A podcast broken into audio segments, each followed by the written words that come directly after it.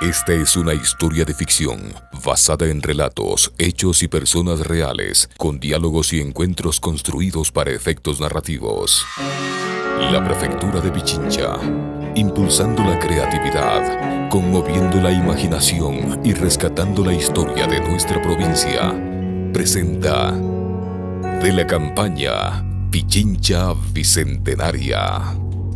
El portal 1795 la rebelión de los sueños.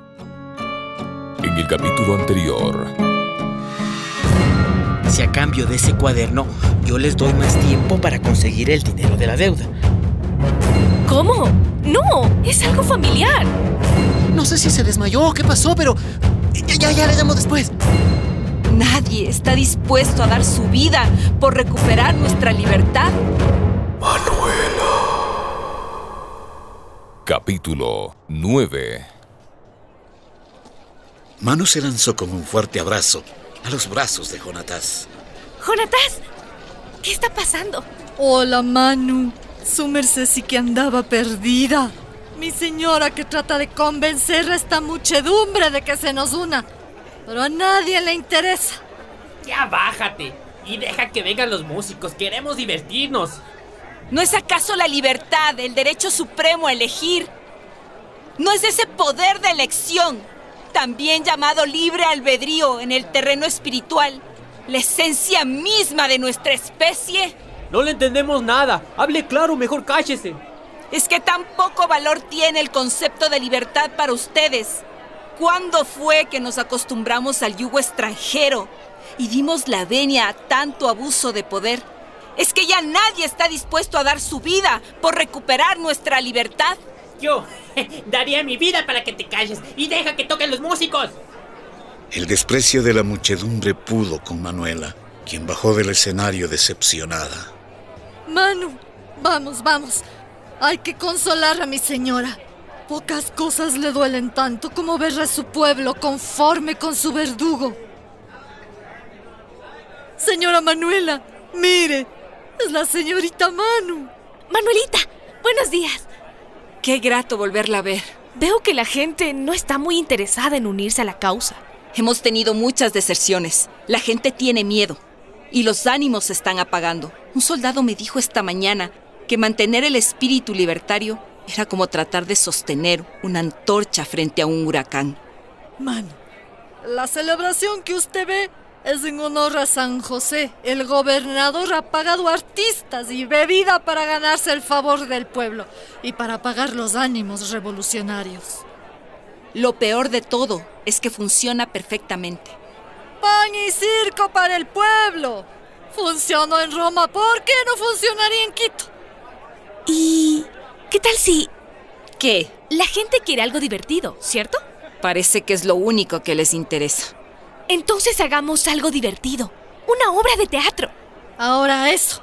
El teatro es aburridísimo. Una se siente y no entiende nada. No la desanimes, Jonatás. El teatro no siempre es serio. De hecho, tú serías una gran actriz de comedia. Yo. Dios me libre. Su idea, Manu, a mí me parece muy buena. ¿Qué tiene en mente exactamente? Una sátira. Así con, con música y disfraces que, que represente toda la injusticia de la corona, pero de una forma divertida. Jonatas, confía en mí. Lo que menos harás es aburrirte. Mm, no sé. Nuestro mensaje no debe quedar como burla. Eso no pasará. Te lo aseguro, porque al final podemos podemos quitarnos las máscaras y expresar palabras de libertad. mírela, mi señora Manuela, mírela. ¿Qué pasa ahora, Jonatás?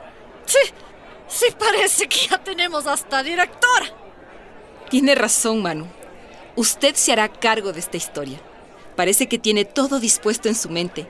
Y solo es cuestión de que nosotras nos movamos en el escenario. ¡Ay, qué alegría y orgullo me produce! Directora Manu. ¿Directora yo? Sí, usted. La decisión de montar una obra de teatro la tomaron a las 11 de la mañana. Debían tener la lista hasta las 5 de la tarde, que era la hora en la que más gente acudiría a la plaza. Manuela, Jonatás y Manu se encargaban del ensayo, mientras Natán a toda prisa preparaba los vestuarios. ¡Es perfecto, Jonatás! Tú, tú serás el cura. Solo necesitamos conseguirte una peluca. Natán, ¿tienes alguna? Joven Manu, cree que me llaman la maestra del camuflaje porque sí. ¿Cuál de estas le gusta? ¡Wow! ¡Son hermosas! Esta es perfecta. Gracias, Natán. Pruébatela, Jonatas. Si la gente se burla, ustedes me lo pagan. Ay, ¿cómo me veo? Estás irreconocible. Esta tarde todas podemos ser otras. He allí lo que adoro del teatro. Has vuelto a salvarnos, Natán. Planearon presentarse justo después de un grupo de trovadores que el gobernador había pagado para que entretuvieran al público y lo animaran a despreciar las ideas revolucionarias. El plan estaba listo, pero Manuela agregó la cereza al pastel. Has de escribir una invitación para nuestro gran estreno, mi querida Natán. ¿Dirigida a quién? Al soldado Santiago Valdés. ¿Cómo? Pero, Manuela, ¿ese no es el mismo hombre que la vez anterior casi me mata? Además, los soldados españoles no suelen aparecer a las fiestas populares para evitar confrontaciones. ¿Es que acaso no confían en mí? Este es un plan estratégico, mis queridas camaradas, y la gran oportunidad de demostrar a los quiteños que el ingenio puede más que la violencia. Si usted está segura, mi señora, yo la sigo a donde usted me señale. Además, disfrazadas como estaremos, ni el gran soldado Valdés logrará reconocernos. Dieron las 4 y 30 de la tarde. Las tres mujeres terminaron de ponerse sus atuendos y se encaminaron de vuelta hacia la plaza central. Al verlas llegar, la gente dirigió toda su atención a los estrafalarios trajes. Mi señora Manuela, he hecho lo que he podido. No me han dejado pasar la invitación personalmente.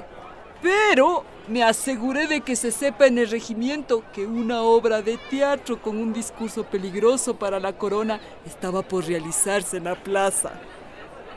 Gracias, Natán. Espero que se atrevan a llegar, pues les hemos guardado asientos como invitados de honor. En nuestro próximo encuentro ante el portal 1795. ¿Censuráis esta humilde representación? En verdad que estos críos se entretienen con bagatelas. Que vosotros mismos la abucheasteis esta mañana. Esta historia sí me gusta. Un cura demonio. La prefectura de Pichincha impulsando la creatividad, conmoviendo la imaginación y rescatando la historia de nuestra provincia, presentó El Portal 1795, La Rebelión de los Sueños.